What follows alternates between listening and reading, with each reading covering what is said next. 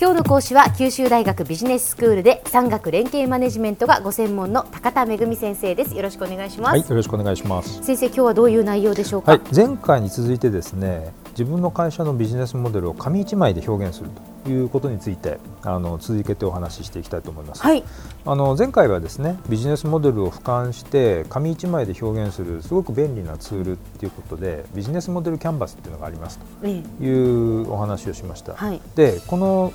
キャンバスについてですねもっと利用のうまくやるためにこれコツがあるんですね。そのコツについて解説したいと思います、はい、実はですね最も重要なことはこのキャンバスの9つのボックスを埋めたとしても、うん、これあくまでも仮説に過ぎないってことなんですよね、はい、机上の空論に過ぎないわけです、うん、でこのキャンバスを使った授業なんかでですねあのよく口酸っぱくして何度も言うのは Don't fall in love with your first idea っていう最初のアイデアと恋に落ちないようにとかですね。あるいは答えは教室にないということだったりしてでそこを常に意識してもらうようにするんですね。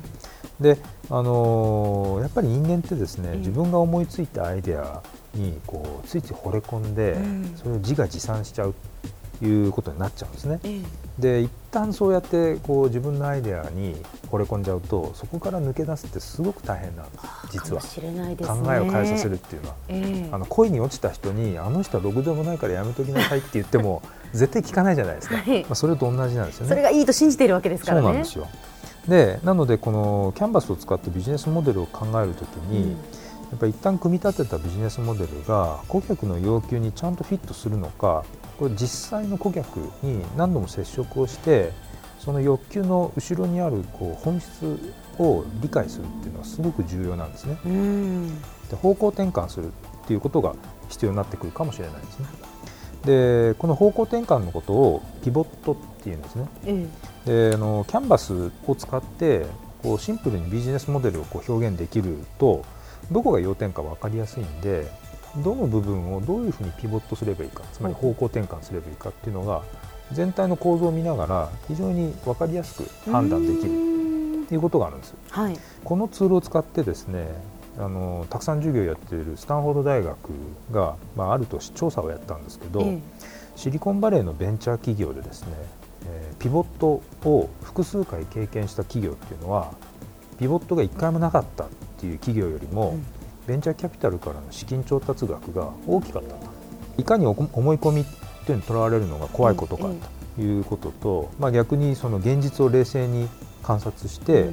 あの冷静に対応する適用するということが、ビジネスを成功させる上ではやっぱりとても重要だということをこれ物語っていると思います。はい、この実際にですねキャンバス使ってどんなことができるかという例でいうと、ええ、あのかつてアメリカで太陽光発電ビジネスを考えた起業家がいたんですね、はい、でこの人は太陽光発電ってどこで一番使われるかなと考えてあの郊外の大規模ショッピングセンターだと、うん、あの思ったわけです、はい、で確かにアメリカの例えばテキサスとかアリゾナとかっていうもう晴れの日ばっかし。ででそういうとこってショッピングセンターはあの全体の空調とかですねあるいは冷蔵庫とか冷凍庫の大変な電気を食うわけです。でその電力需要のピークっていうのは太陽光発電がこう一番力を発揮する、まあ、午後なわけですよね。はいはい、でよしここだと思ってそのショッピングセンターに太陽光発電システムを売るっていう、まあ、シンプルなビジネスモデルを考えたわけですね。でショッピングセンターに交渉に行ったんですけれども、はい、えー、ショッピングセンターイエスとは言わない。なんでかっていうと、まあ、当然で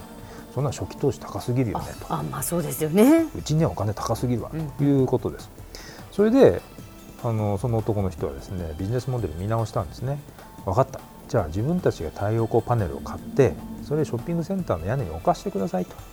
で毎月電気料金の相当額で払ってもらうと。いうアイデアを考えて、それを提案しようと思ったんですが、まあ、そこでまたはっと気づいて今度は自分たちが太陽光パネルを買わなきゃいけないんで、はい、自分たちベンチャーなんでそんなお金持ってない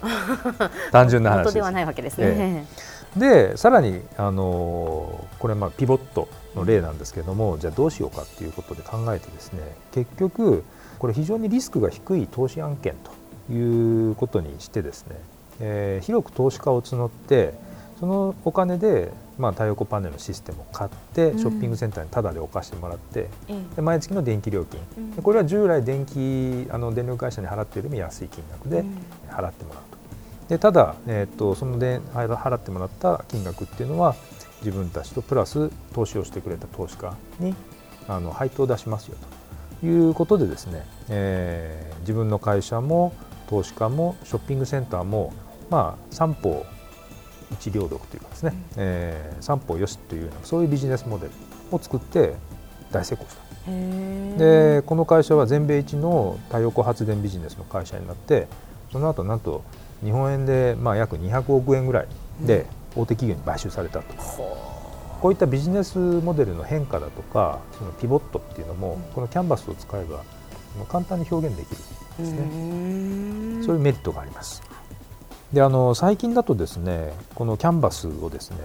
壁に貼ってうんでベンチャー企業とかそれから既存の会社での新規事業を担当する部署なんかではですねこのキャンバスを貼り出してですねポストイットでいろんなこうボックスに入るような要素をうん。書いて貼り出してはいき、ええ。それを会社をオフィスを出て検証してえ場合によってはその得てきた情報に基づいてポストイットを貼り替えたりしてですね、うん。ああでもないこうでもないというふうにビジネスモデルのブラッシュアップというのが、えー、と非常に日常的に行われるようになっているっていうことなんですね。でこれがですね実は国境を越えて、まあ、世界中で広がっているので、はい。その日本人じゃない人ともですねこのツールを使うともう非常にあの共通理解が進みやすい。まあ話が早いんですねでそういうまたメリットっていうのも今生まれてきています。やっぱこういうツールを使いながらですね、まあ、よりまあ創造的なビジネスっていうのを生み出す企業がまあもっともっと増えてほしいなというふうに思う次第です。では先生今日のまとめをお願いします。はい、えーキャンバスに描かれたビジネスモデルっていうのはこれあくまでも仮説に過ぎないので本当に顧客のニーズが存在するかどうかっていうのをあの実在する顧客に接触してで確認して必要であれば方向転換つまりピボットですねをするっていうことが大変重要です。今日の講師は九州大学ビジネススクールで産学連携マネジメントがご専門の高田恵先生でしたどうもありがとうございました、はい、ありがとうございました。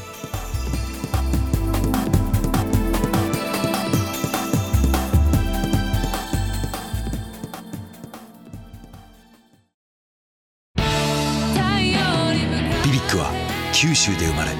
九州の人たちに光を届けています。九州のお客様が光り輝くように。それがキューティーネットの変わらない思いです。キラキラつながるキューティーネット。